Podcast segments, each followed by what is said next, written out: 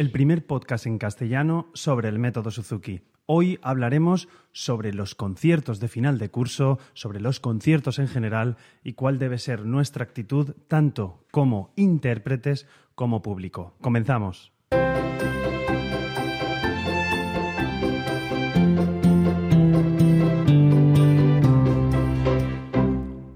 A todos y bienvenidos. Yo soy Carmelo Sena, profesor de guitarra Suzuki, y a través de este podcast me gusta compartir mi experiencia en el día a día como profesor y todo lo que sé y lo que voy aprendiendo a través de esta fascinante metodología que es el método Suzuki. Y bueno, hoy quería hablaros sobre eh, los conciertos final de curso y en general sobre los conciertos. He leído recientemente un artículo que publicó, mm, se publicó en, en Play Suzuki desde aquí, Rosa María, saludos.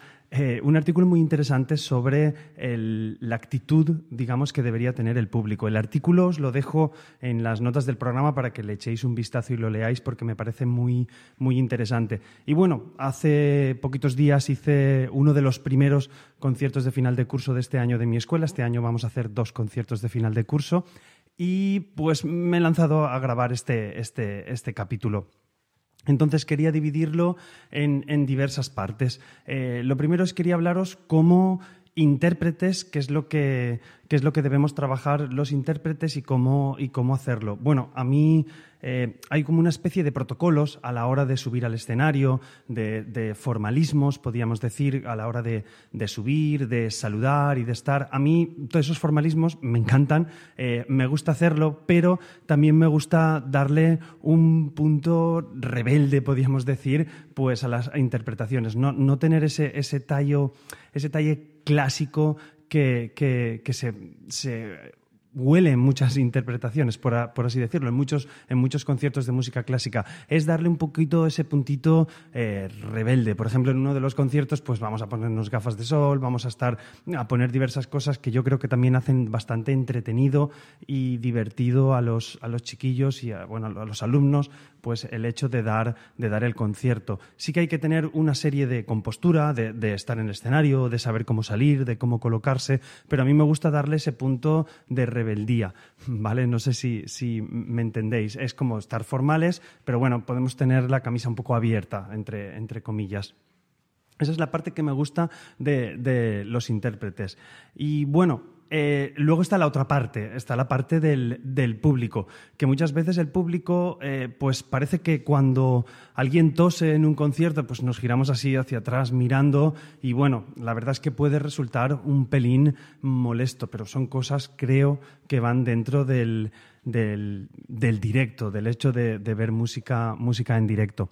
Entonces, eh, también es verdad que muchas veces debemos eh, educar a las personas que están en el público, porque claro, lo mismo que nos gusta ver algo chulo delante en el escenario, pues también tenemos que reaccionar nosotros de una manera, nosotros me refiero al público que va a observar los conciertos. Y me remito de nuevo a que, a que leáis el artículo eh, de Play Suzuki, porque está muy interesante en ese ambiente.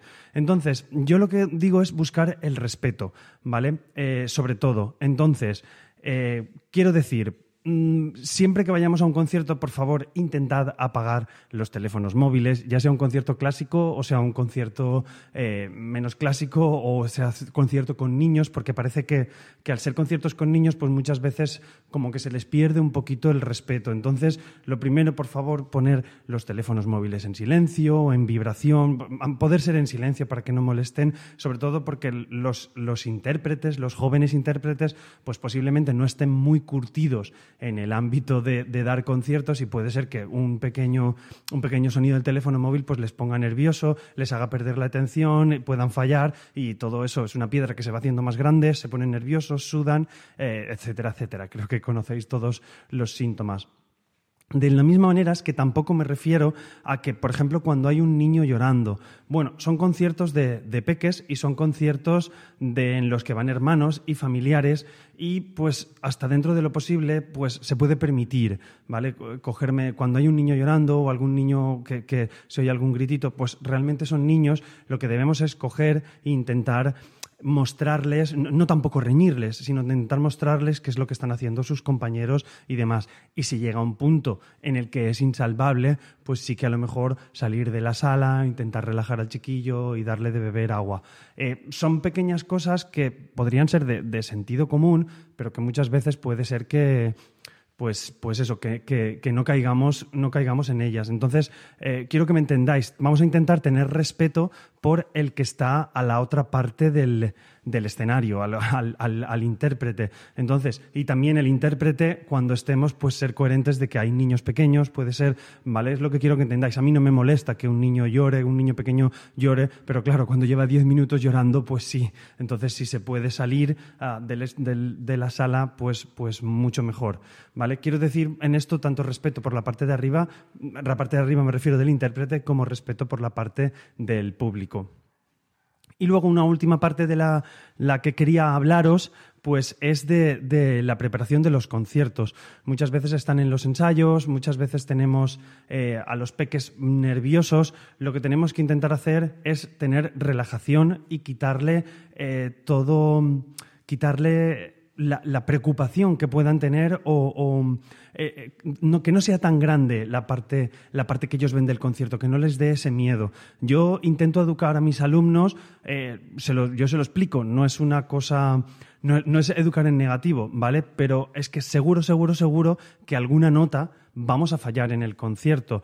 Y si no fallamos ninguna nota, en 10 conciertos que demos, que toquemos un montón de obras, una nota, aunque solo sea una nota, va a sonar diferente a como lo queremos. Va a sonar o incluso no va a sonar o nos vamos a equivocar. Eso tiene que estar ahí. El tema eh, tiene que estar ahí, me refiero que ellos deben comprenderlo. Y, no es educar en el fallo, que, también. La cuestión es que ellos sepan continuar, no queden bloqueados. Es que sepan que vamos a equivocarnos y no hay ningún problema. Es igual que al hablar, yo aquí con vosotros estoy hablando y muchas veces me equivoco, o cuando estamos hablando con una persona nos equivocamos y no hay ningún problema. Se corrige y se continúa. El problema está en ese bloqueo que se puede producir cuando alguien eh, se equivoca. Entonces, yo, mi consejo es eso, es decirles, oye, eh, nos vamos a equivocar seguro, el tema es continuar hacia adelante y quitarle quitarle valor a esa equivocación. Es decir, no, no hay problema. Vale la pena, yo desde mi punto de vista, vale la pena una interpretación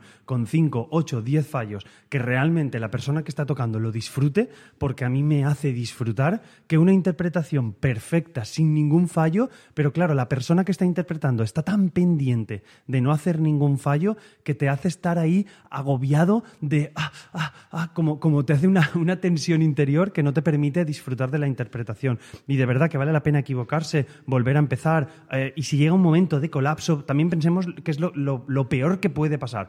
Lo peor que puede pasar es un colapso total y absoluto de que, oye, no, me, no me he bloqueado, no sé seguir, me he cogido... Eh, nada, nada, llega un momento en que necesito parar. Pues nada, paramos se lo podemos comunicar al público y volver a empezar. No hay ningún problema y además nos van a aplaudir los papás y las mamás que nos estén viendo y el público en general de una manera súper, súper grande, porque somos personitas que nos estamos educando. Además, esto de los conciertos a mí me encanta porque es una de las... de los reflejos que más veo de cara al futuro.